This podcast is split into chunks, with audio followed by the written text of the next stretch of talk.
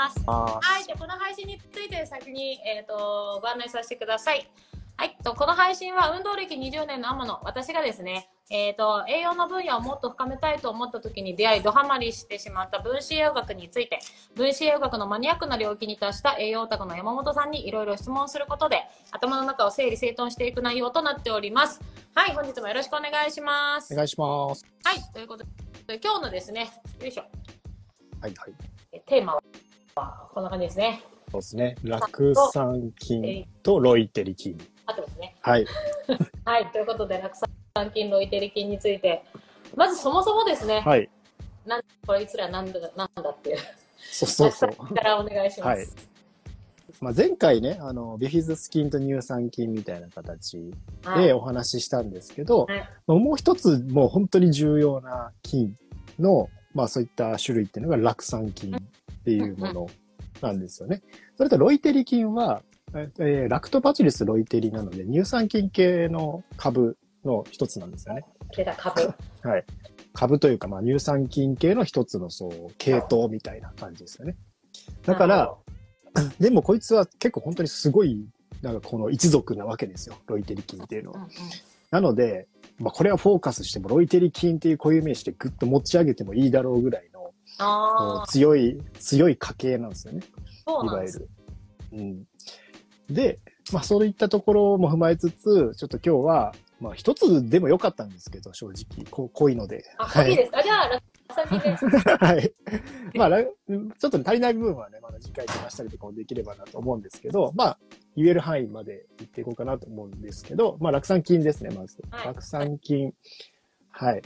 で、まあ、結構ね、日本でも長寿地域の方ははい、こういった酪酸菌とかのね、えー善玉菌とか特に多くて、その中でも酪酸菌が結構秀でてるみたいなところが言われてるんですよね。長寿。長寿。長寿。菌と言ってもいいぐらい、こいつはやっぱ体の中にえーいて重要な役役割を担ってるんじゃないかとも言われている感じですね。えで、もう酪酸菌っていうのは何をする菌かっていうと、酪酸を作る菌です。ー、うんうん。そのまんまいはいっていう。はい。でも、ちょ紫分かりやすいですよね。そういった意味では、乳酸菌は乳酸っていうものを作って、その乳酸で腸内環境を整える菌とか、っていう話じゃないですか。だから、酪酸菌も、酪酸っていうものを作り出す菌なんですよ。はい。だから、この酪酸を餌を食べて作ってくれる菌が、どれだけ重要かっていうお話になってきます。うんで、特にこれを作るっていうのは、あの、クロストリジウムっていうね、こういったまた一族がいるわけなんですよね。はい。クロストリジウム。で、この種族は、はい。この中でも善玉菌と悪玉菌に分かれるんですよ。えだから、ー、一族系統の中でも、いいやつ悪いやつが分かれてる系統みたいな感じ。珍しい？はい。珍しい。まあ、そうですね。あ、まあ、そういうの結構あるんですよね。だから、はい。意外ともう本当に種類が多くて、はい。うんっていうところでは、えーここでいうクロスクロストリジウムの、えー酪酸菌っていうのは、善玉菌っていうところをフォーカスして話す。だから、いいもの作ってるって話ですね。要するに。善玉菌と悪玉菌は、善玉菌は体にとって有益なものを作るっていう形で、悪玉菌は体にとってちょっと負担のかかる有害なものを作ってる。っていうようなニュアンスなので、まあ、ここで言うのは、酪酸っていうのがすごくいい意味になってて、何がいい意味かっていうと、もうここなんですけどうん、大腸のエネルギーが酪酸なるほど。なんですよ。大腸の主なエネルギー源が酪酸になります。だから、要は細胞なわけですよね。うん腸の壁っていうのも細細胞が連なってできてるわけですよ。腸の上上皮細胞とかっていい形で言いますけど、はいそこのエネルギーは酪酸メインで動かされてると。うんこれで、他のね、細胞っていうのは結構糖質が結構ね、必要だって話があって、糖っていうイメージあるんですけど、まあ糖も使ってます。当然ね、えー使ってる部分はあるんですけど、メインがそこのあたりの細胞っていうのはもう完全にこの酪酸っていうのを使うので、ターンオーバーとか、いろんな機能の働きに、酪酸がないとうまく機能しないよっていうような感じなんですよ。えはい。これが一番もうね、えーポイントで、まあ、腸内環境って、まあ、前回も言ったかもしれないんですけども、いわゆる農農作物で言うと、土壌の環境なわけなんですよ。で、あの、奇跡のリンゴとかね、木村さんとかがまさに自然栽培とかやられてますけど、まあ、あれの一番のポイントは、そういう農薬とかね、そういった肥料とかを使わないで、いかにその土の中にいる微生物たちに栄養を作らせるか。そうすると、それで育ったリンゴって本当に腐らなくなってきたりするらしいんですよね。うん。もう本当にそういった奇跡みたいなことが起こってて、ある意味、まあ現代は効率化を求めてしまってて、そういった部分っていうのがダメージを受けてるので、ある意味見直さないといけないからこそああいうのが注目されてるっていうのがありますけど、これ人で言ったらどこなのかっていうと、まさに土壌の細菌みたいな部分が腸内細菌なわけじゃないですか。うん人間の内側と思いきや、ここはちくわの内側、外側だよっていうようなところがポイントで、まあ、そういった、えーまあ、人間でいう、まあ、土壌みたいなところが腸内細菌で存在して、そこで作られる酪酸っていう物質は、要はそこの、まあ、腸なんて栄養吸収するような場所なんですから、そこの、要は、まあ、吸収力っていうか細胞に関わってるわけなんで、もろに直結しますよねっていうようなお話にもなっています。なるほど。ここまで大丈夫ですか？この、はい。酪酸が作る酪酸は酸ですか？酪酸は、あの、炭炭素脂肪酸です。の、あれですか、この間も、えっ、と、酪酸菌とはさ、酢酸、リリフィズス、ちょっとこの間の、ま、あの、復習で、はい。ありましたよね。あの、オリゴ糖ちゃうわ。えっ、と、リフィズス菌と乳酸菌で、はい、はい。乳酸が乳酸を作る。そう。で、リフィズス菌は乳酸も作るけど、酢酸？はい。酢酸も作るんでしたっけ？えっと、乳酸と酢酸はまたちょっとニュアンスは違うんですけど、まあ、あの、酸、酸なので、まあ、いわゆるあの、ビタミン C もアスコルビン酸とかなので、酸性よりの pH、あのね、えーそういった環境、アルカリ性とか酸性とかあるじゃないですか。うんそういったニュアンスでは、やっぱりビタミン C が酸っぱいみたいなイメージ、クエン酸とかもそうですよね。ああいう、まあちょっとこう酸が強いっていうようなイメージはあると思います。ただ、この酪酸と酢酸、お酢のところですね。あとプロピオン酸っていうものが3つこう存在するんですけど、これがいわゆる。炭素脂肪酸ですよね。炭素脂肪酸です。炭素脂肪酸って脂肪酸じゃないですか。あってことは油なんですよね、これ。あ、油なのか。だって中鎖脂肪酸、MCT オイル、長鎖脂肪酸はね、またそういううん油なわけじゃない。うん、うん。だから炭素脂肪酸も言ってしまえば油。の種類になってきますけど、はい。まあ、ちょっと特殊です。やっぱここ。ー。で、酸性なんですよね。酸性。まあ酸、酸なので酸性のよりの特徴を持つわけよりの。はい。ありがとうございで、えーまあ、乳酸とか琥珀酸とかもあるんですけど、それは炭素脂肪酸に含めないよみたいな形なので、いわゆるまあ、ここを言ってるのは炭素脂肪酸の話になって、その3つの中でも酪酸っていうのは、もう先ほど言った腸のエネルギー源にもなってるし、腸を動かすような前動運動っていう形で、ここね、押し出さないといけないわけですね、便とかも。まあ、そういったところにも役立ってる。で、酢酸とかプロピオン酸っていうのは、主に吸収、血中に吸収されていって、ケトン体としてエネルギーになっていく。おお。そういうちょっと違いがある。違うんですね。同じ炭素脂肪酸でも。そうなんですよ。えー、だから、これは結構分子学的な面白いところで、炭素脂肪酸っていうくくりでは、ちょっとまあ、これ広すぎるっていう。うん、もうちょっと細かく見ていって、その中の酪酸、なのか、えー、そういったね、えーもっと酢酸なのか、ではまた変わってくるって話なんですよ。ど。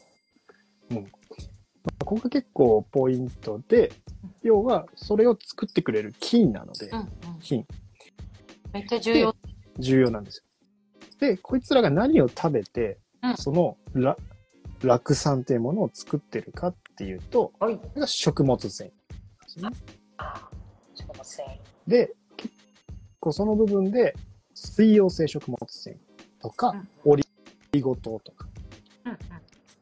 まあ、こういったものたちが、こいつらの餌になっている。で、オリゴ。糖とか食物繊維は小腸で消化吸収されずに大腸に届くんですよ。あだから、ここで、あのね、いわゆる特保の難消化性デキストリンとかって。うんあれっていわゆる、まあ、あの、消化されにくい、この物質なわけですねうんうん。デキストリン。だから食物繊維みたいなもんなんですよ。言ってしまうとね。で、それを取ると、小腸とかでそいつがいてくれるおかげで、吸収が、ね、他のものが下がりますよね。糖とかのところを一緒にいてくれることで、やっぱちょっとカバーしてくれる側面があるんですね。そういうニュアンスです。まあ糖の吸収を抑えるって言われてるのは、そこの働きの違いがあって、そういったものは大腸に届いて、ようやくエネルギー化されていくから、なるほど。感じなんですよね。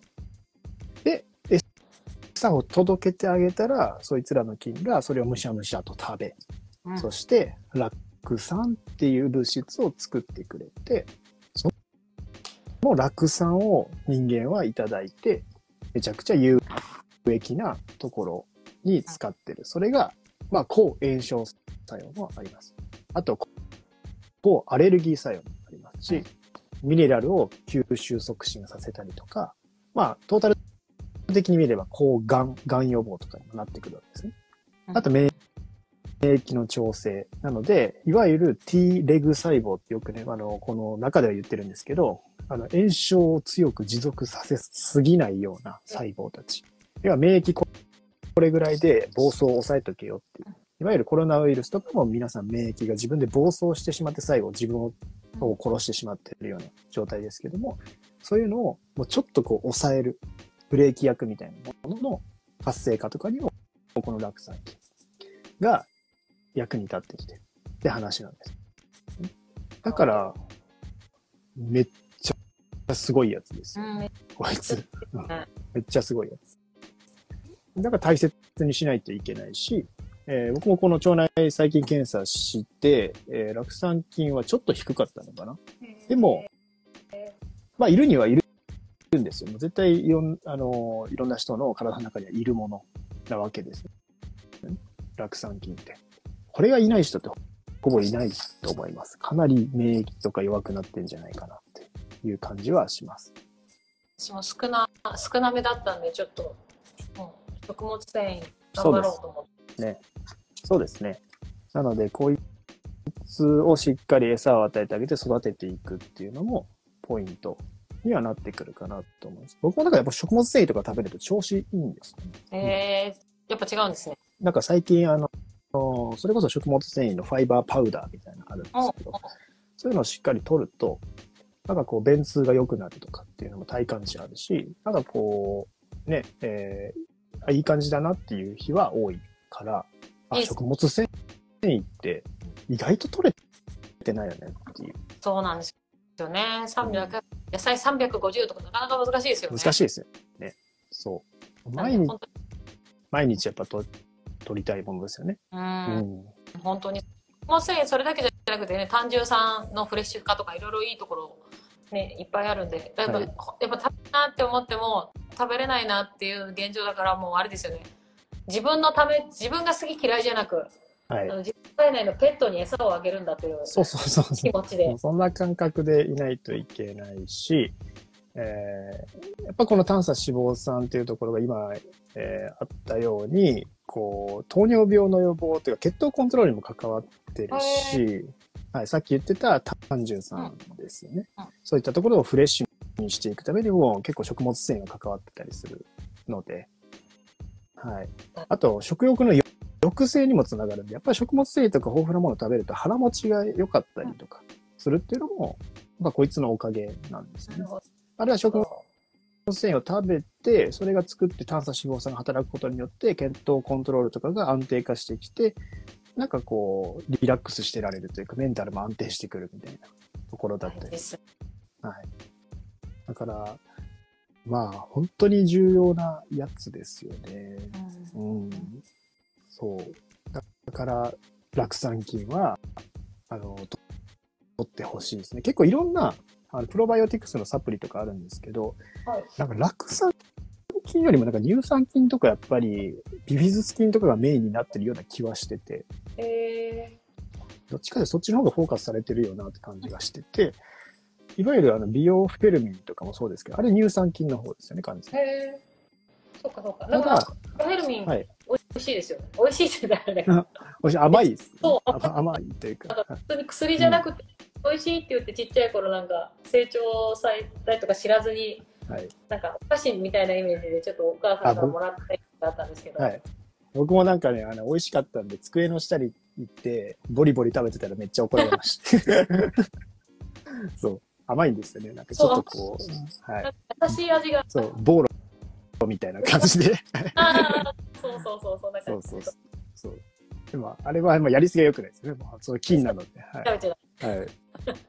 そうです。ですで、その酪酸菌が入ってるのは、ミヤ入り酸とか、ミヤリ酸とか、あと、ビオスリーとかね。あそれは結構入ってくれてたりするんで、まあ、あそのますもんね薬局とか薬局にもありますし、普通にドラッグストアに並んでますし、うんまあ、そういったところ結構分子枠やってる人は持ってる人多いですね、一つ。私も宮井宮井りさん買おうと思ってます、ちょっと今度、ビオスリーとかも有名だったりしますね。どっちがいいかな？美容水なんかそれぞれでも名前が違うってことは特徴が違うのかな？ちょっと調べて。えー、ミヤ、ミヤ入りさんはもう本当に酪酸菌メインで、えビオスリーはそういった複合的に入ってる感じですね。でただ複合的って言っても種類は少ないんですよ。だから、うんいわゆる多様性を持たせるのであれば、もっと、えー、アイハーブとかで売ってるいろんな種類入ってるやつの方が多様性は大きいんですよね。その中でも、なんかこう、ピックアップ数種類だけして詰め込んでたりするっていうのがあるので、はい。そのあたりはちょっとまた違ったものですかね。うん、今度やる2月にあのプロテインをああ、やりますね。続き用に、はいあのプロバイオがないからどれにしようかなって、そう。だから、まあ、ああいったファスティングをすると、なんかちょっと便の匂いが臭くなるよとか、おならの匂いが臭くなるよってあるけど、それってもうまさにこう、土壌みたいなもんですよね。あの、そこで、えーやっぱ腸内細菌しっかりいてくれないと、悪玉菌とかが優位になったりとか、うん。未消化とかでなってしまったりとかすると、そっちが多くなってしまうので、それをバランス整えるためにも、こういうの入れといた方がいいですよ。うん。そうそうなんですよね。だからやっぱこうファスティングもあの、自分のその酵素はい。を、あの残すためというかせ節約するっていうところに特化してるからでもやっぱ反面なんか落とし穴みたいなのもなんかいっぱいあってありますね。あります。が、まあ、今回ねやろうとしてるやつはそれらをしっかりこうなんだサポートフォローしながらやれるかなっていうので、ちょっと今回は自分もやってみたいなと思って、はい、ねいるので、はい、はい。ワクぜひ、楽しみです、はい。はい楽しみながらやりましょう。はいっ。て感じです。そうです。はい。えーじゃあ、酪酸菌、はいまだ他に素敵なところあるんですか？これ増やすものとしてはさっき言ったように、オリゴ糖とか水溶性食物繊維なので、海藻系とかね、あの全粒穀物、もち麦、オートミールとか玄米とか、なんかそういうアボカドとかもいいらしいですけど、ぬかとかね、ああいうのもいいですし、ニンニクとかオクラとか、なんかそういったあたりも、このあたりアプローチできるので、いわゆるやっぱりあの腸にいいものって言われてるようなものたちっていうのは、このあたり増やすんですよね。うん。うん。だからこそ、まあ加工食品とかばっかりじゃなくて、まあそういう発酵系を取ろうよって言ってる人はそういうニュアンスで言ってたりするので、うんうんあれそれとか、オリゴ糖とかだとあれも増やしますもんね、乳酸菌とかピフィズス菌も。そうですね。そっちも増やしますし、善玉系にアプローチできるのはああいう面白い菌ですよね。だから皆さんなんかこ発酵食品取れば、なんかこうね、発酵食品がいいことしてくれてるっていうよりかは、やっぱりそこからさらに、こう、それを食ってなんか物質化してくれてる奴らもいるんだよっていうのが、こう分子、栄養学を学ぶ上でのポイントなのかなと思います。はい、結局、その発酵食品に入ってる何かの栄養素たちが体の中で反応していくっていうことだと思うので、当然その部分っていうのは、もっと分子的、えー、科学的に考えていくと、人間の体の仕組みに、こう、フィットしやすいし、発酵食品合わないっていう人は、それなりの理由が絶対あるはずだから、そこを考えないといけないっていうのが分かってくるんじゃないかなと思います。なるほど。ありがとうございます。はい。じゃあ、ロイテリーっていいですか？ロイテリ行きましょうかえ、。何ですか？なんかロイテリー、はい。ヨーグルトテリーって書いてあるイメージ。ロイテリ菌た高いですよ。ヨーグルトとかにもありますけど。高いですよね。高いです、ロイテリ菌は。でそれぐらい面白いやつなんですよ。どんなことがあるんですか？ロイテリは。テリはですね、いわゆる、あの、まあ、ラクトパチルスロイテリって形なので、乳酸菌系の株の一つで、母乳とか、あの、口内細菌とかね、あの、歯医者さんとか歯科衛生士さんとかよくね、これ、ばロイテリは使ってるよみたいな方多いんですけど、そのあたりは、えー有名ですね。そっちの歯医者さんとか知ってる方多いんじゃないかなと思います。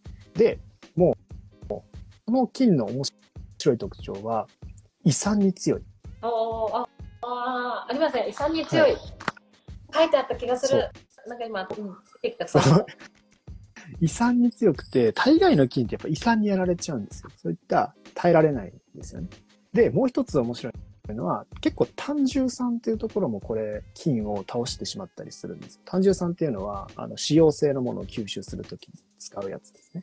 水と油を混ぜるようなやつなんですけど、それでも菌って結構やられちゃうんですけど、それにも結構強い。から、えーこれはもう結構取れば届くよっていうような感じなんですよ。生きて腸に届く系のやつ。はい。えなんですよ。そういうなんか種類のもので、で、結構、まず一つ言われてるのは歯周病菌の抑制効果とか。だかー、ら、あだから歯医者で使われたりします、ね。はい。あと、えーピロリ菌の除菌とか予防効果とかもありますし、これ結構、僕もインスタで投稿したやつで一つあるんですけど、結構これね、再生回数バーって伸びたんですけど、赤ちゃんの夜泣き。ーえー、なんでですか？これね、実はまあ赤ちゃんの夜泣きって、なんで泣いてるのかって結構まだ分かってないんですよね。その一つのこう角度として、腸内お腹が気持ち悪くて、それで泣いてるんじゃないかって話があるんです。だから、この夜泣きっていうのを抑えていくために、ロイテリ菌のとある株を入れていったら、夜泣きが減ったっていうような研究結果があって、ってことは実は赤ちゃん夜泣きしてしまうのは、なんかちょっとお腹がゴロゴロして気持ち悪くて、その不快感で泣いてしまってるっていうのも一つかもしれないですよね。なるほど。まあここが結構ロイテリ菌のなんかこう、いろんな、やっぱ夜泣きって大変じゃないですか。うん。お母はい。さんを悩ませるような一つのものですし、そこに対してロイテリ菌がアプローチできるのであれば面白いよねっていうところ。うん、ですねで、あと、ピロリ菌のところもそうなんですけど、うんうんカンジダ菌っていうところ。このダブル。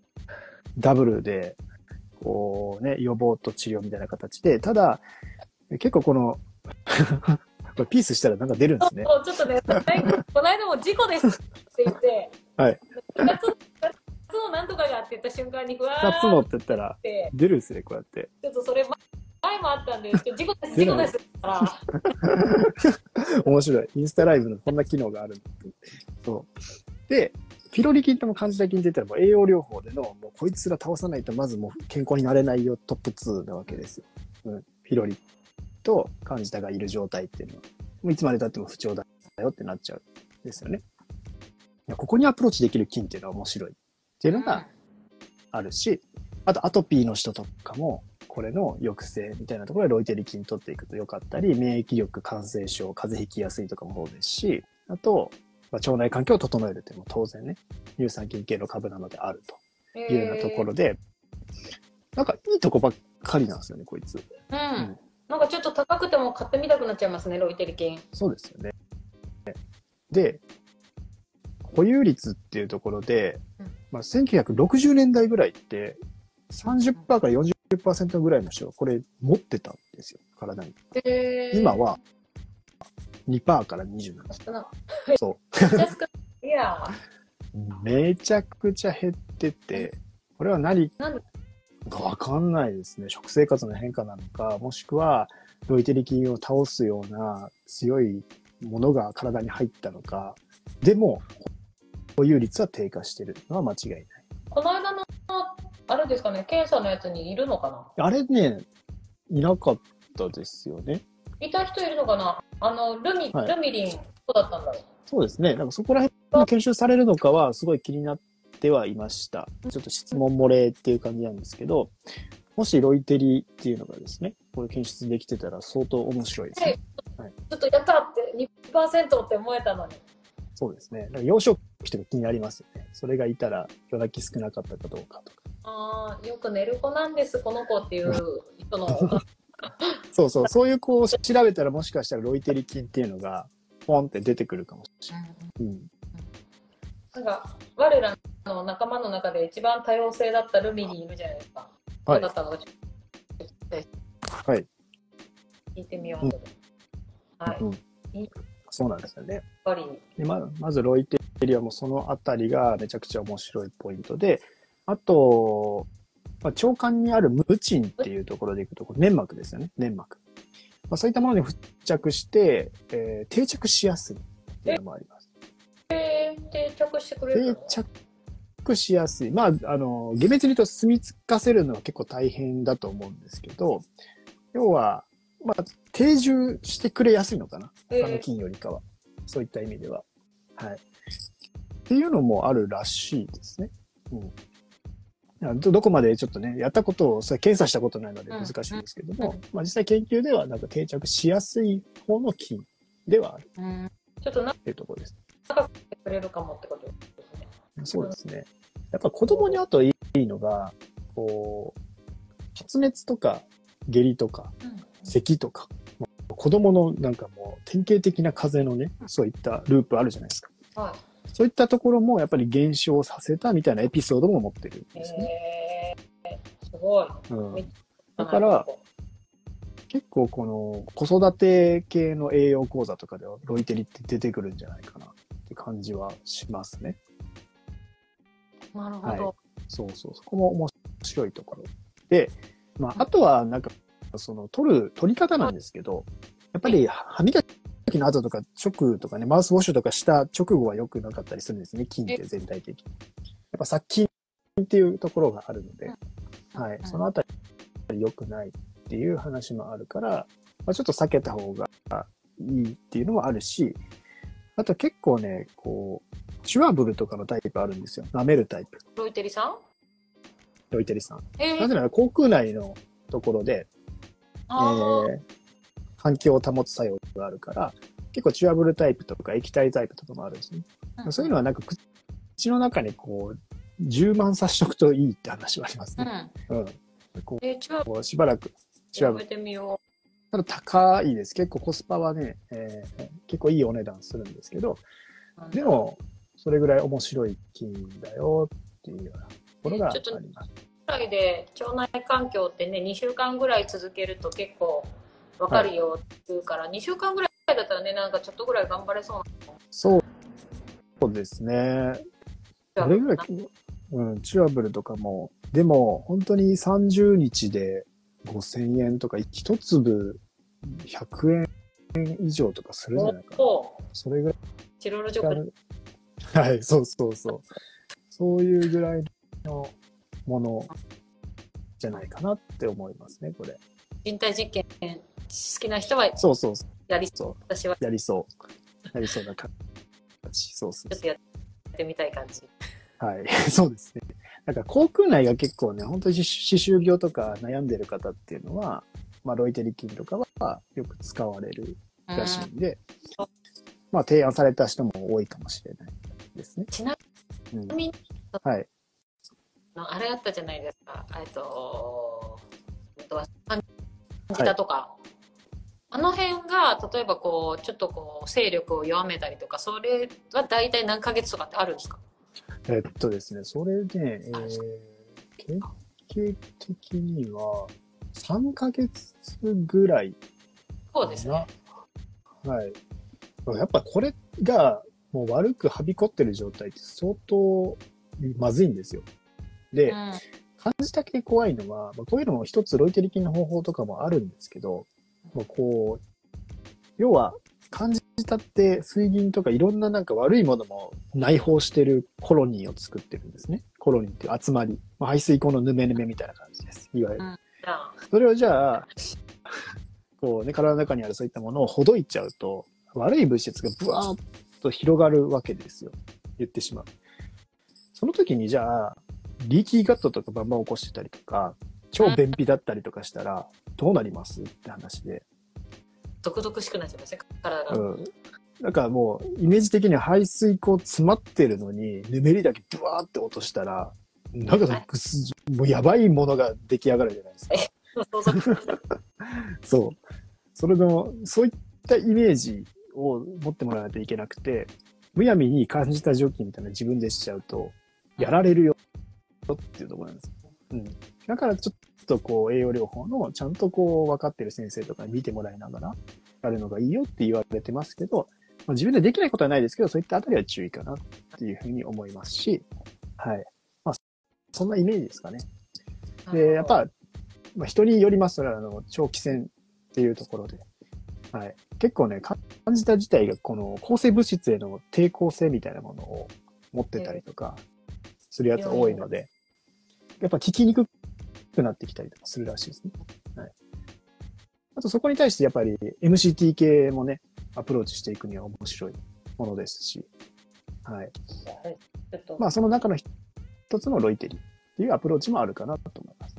なるほどですありがとうございます、っていうところがかなり、えーポイントは言ったかなって感じなんですけど、で、さらにもうちょっとこう、深いポイントをいくと、これはロイテリの中の金株なんですよ。株。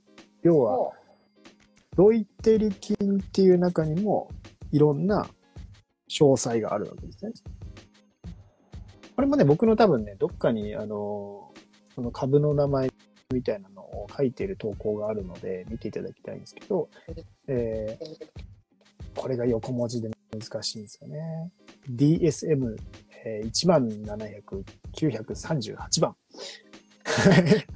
なて、DSM17938 うんっていうものは、結構夜泣きとか赤ちゃんの夜泣きとか、そういったものに効果があったり、鉄吸収サポートしたりする。一方で、一方で、ATCC-PTA52893 は、ラブさん喧嘩してる そうそうそう。これが口腔内の、ね、そういったバランスを整えるものだったりするので、まあ、こんなのは絶対覚えなくていいし、僕も見ながら言ってるわけなので、あの、だから、その DSM の系統とかと ATCC の株とか、あとその ATCC の中でもまた別のナンバーのやつは、これは骨密度の改善とか、骨にところに影響してきたりとかするんです。だから、これは、そこに書いてあるロイテリ菌っていうのをポンって取ったときに、うんどんな株入ってますかまで書いてあるようなものだと結構安心感あるかなと思いますけど。なるほどえ書いてあるのかな？バイオガイア社っていうのが書いてあります。ただ、他のちょっとなんちゃってロイテリ菌のやつは多分なんかまるっとまとめて入れてたりするんで、何が入ってるかわかんない。えじゃあやっぱヨーグルトのなんて書いてない気がするけど、でないかもしれないです。ここまで書く必要が多分ね、えー消費者わかんないでしょっていうようなところはあって、うん。だから、本当に目的持って赤ちゃんの夜泣きにとかって行きたいのであれば書いてあるやつやった方がいいかなと思います。なるほどでもあの調べるですね、ただ高いです。はわい。そうなってくると。はい。なんかそこにこだわりを感じるわけですよ。マニアからすると、あこの企業すげえこだわってるなと。うんこのナンバーのものを入れてんだっていうのを知っていくと、うわ、考えて商品設計してんなっていう感動が生まれるわけなんですね。そうえーそうですよね。なんか LG、ちょっと話してますけど、なんか、ね、ヨーグルトにも LG21 とか、はいなんか細かい番号指定みたいなのある子いますもんね。そうですね。そういいうまのがやっぱす。書いてある方が、より信頼性があるよってことですね。ですね。だから、ここの、まあ、細かいところですけども、うんやっぱり、金って、なんかこう、世の中では乳酸菌、えービフィズス菌、酪酸菌、ロイテリ菌とかって言われてますけど、もっと細かいよっていう。でそこまで言ったら皆皆さんパンクしちゃうでしょっていうのが、はい、ところではあるので、まあ、こういうのをあるっていうのは知っておくことが大事なんだろうなっていうのは、すごく思います。はい。でも、よ。あの、ヨーグルトずっと見てるみたいな。そうそうそうそう。ヨーグルト買うのに30分かかるみたいな。そうです、そうです。だからこういうのはもう僕も覚えてるわけじゃないし、なんかあったなって思って、その時にメモとかに用意しておくんですよ。で、何だったっけ何だったっけって見ながら、あ、これはこれ入ってるから、あこっちに目的持ってるのね、とか、っていうのをできるようにしておくっていう。僕も今これ今メモ帳を見ながらね、喋ってるんですけど、そのメモにはちゃんと書いてあるんで。そういうのし始めると、マニアックっすねって言われてしまうし、オタクですねって言われてしまうっていうのはあります。そう。だからロイテリ菌は、だから面白いですね、この菌は。ボイテリさん、ちょっとはい聞いたことあるな。え、じゃあちょっと、まとめに入っていいですか、はいまとめで、はい酪酸菌の、はい。うんと、いいところ3つ、ロイテリ菌のいいところ3つ、山本さんの、はいで、まとめください。難しいですね。はいまとめ、まとめる、まとめますね。ちょっと3つとかになるかわかんないですけど、酪酸、酪酸菌は、もうだから、まあ一番、一番だけ言います。酪酸菌の一番のは、まあ、明らかに腸を動かすためのエネルギーになっていることですね。ですね。でロイテリ菌は、やっぱり、あのー結構栄養界隈で言われている不調のところの、助けになってるところが面白いかなと思ってて、そのあたりでやっぱロイテリ菌は特殊な菌だし、あまりデメリットがまだ少ない菌だなっていう。この一族、めっちゃ優秀みたいな。酪酸菌はさっき言ったように、善玉菌、悪玉菌があるんで、うん。悪いやつもいるんですよ。うん。だからそういった意味では、やっぱこう、もっとこう、今腸内細菌って言われてますけど、ここが研究が進んでいったら、やっぱこいつの中のこいつすごいよねってうん。ロイテリ菌の中でもこいつすごいよね。酪酸菌の中でもこいつがすごいよね。うん。なってくる。じゃないかなと思います。はい。っていうとこですかね。まとめ。1個しか言って一個です。もうい一個にしようと思いました。はい。はい。はい。言い出したら何個もね、あるので、それは聞き直してください。この。はいはい。直してください。はい。他に何か皆さんにこれは伝えたかったということは大丈夫ですか？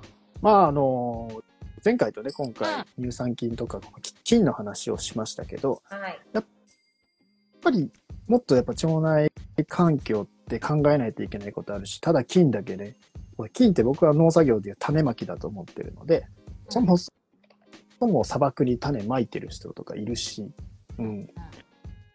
水やらない人もいるし、うん。もうずっと台風来てるみたいな人もいるし、マインド的に。そっちが、まずは、あのね、種だけまいて育つと思っちゃダメだよっていうのは、これはもうあ、じゃあ、次一緒に考えておかない回か。次回しますか？いろいろ言うと、はいまずはみたいな。で、さっきまあ、そう、根本があるんですよ。もっと、要はこういうのは小手先のテクニックっていうところなんですよ。枝葉なんですよ。いい菌を入れるっていうのは。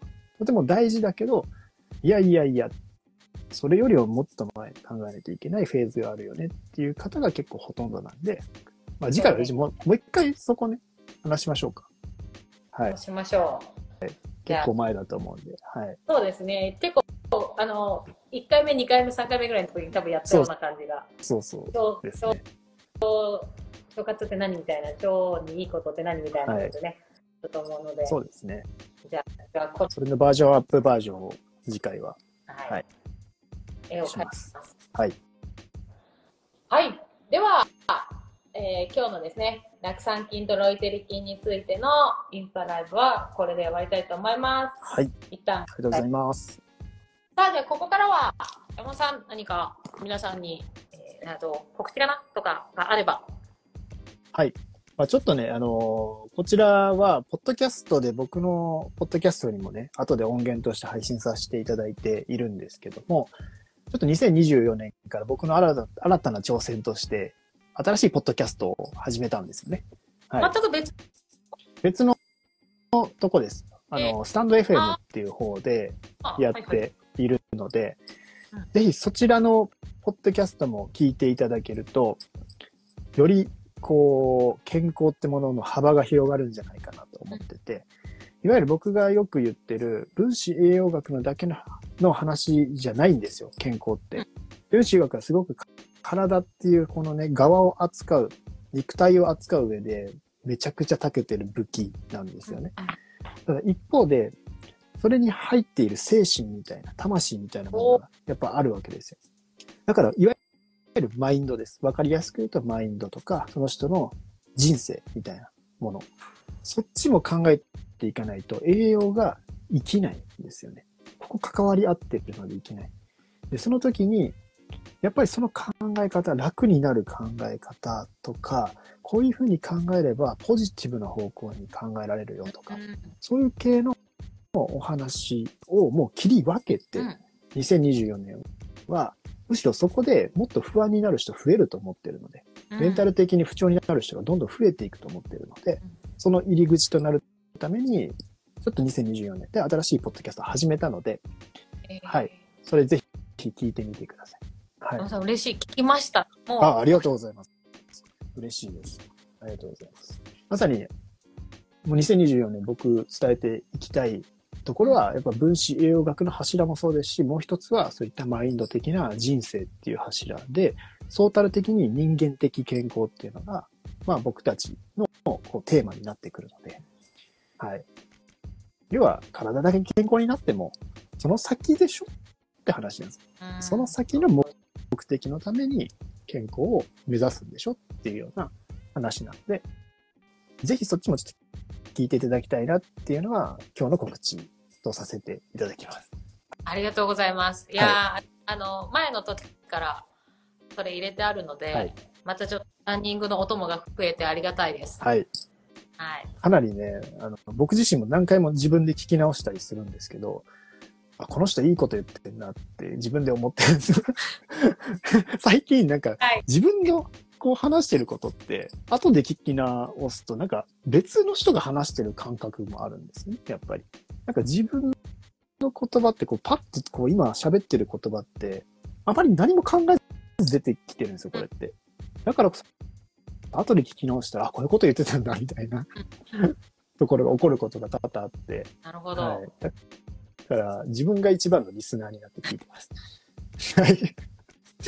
はい。そんな感じですね。はいなるほど。私もランニング中にあの再生回数を稼がしていただきたいと思います。ぜひ、あの、コメントとかもそっちはね、できたり、であ面白いんですよ。フォロワーさん限定で、限定ライブできたりとか、えー、はい。実際そういった機能もあるので、はい。ます。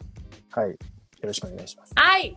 ありありがとうございます。ありがとうございます。えー本日の配信は以上で終わりたいと思います。はい今日も皆さんありがとうございました。ありがとうございました。はやる予定です。また遊びに来てください。ーい。はい。じゃあ今日はます。みんなまたねまたねー。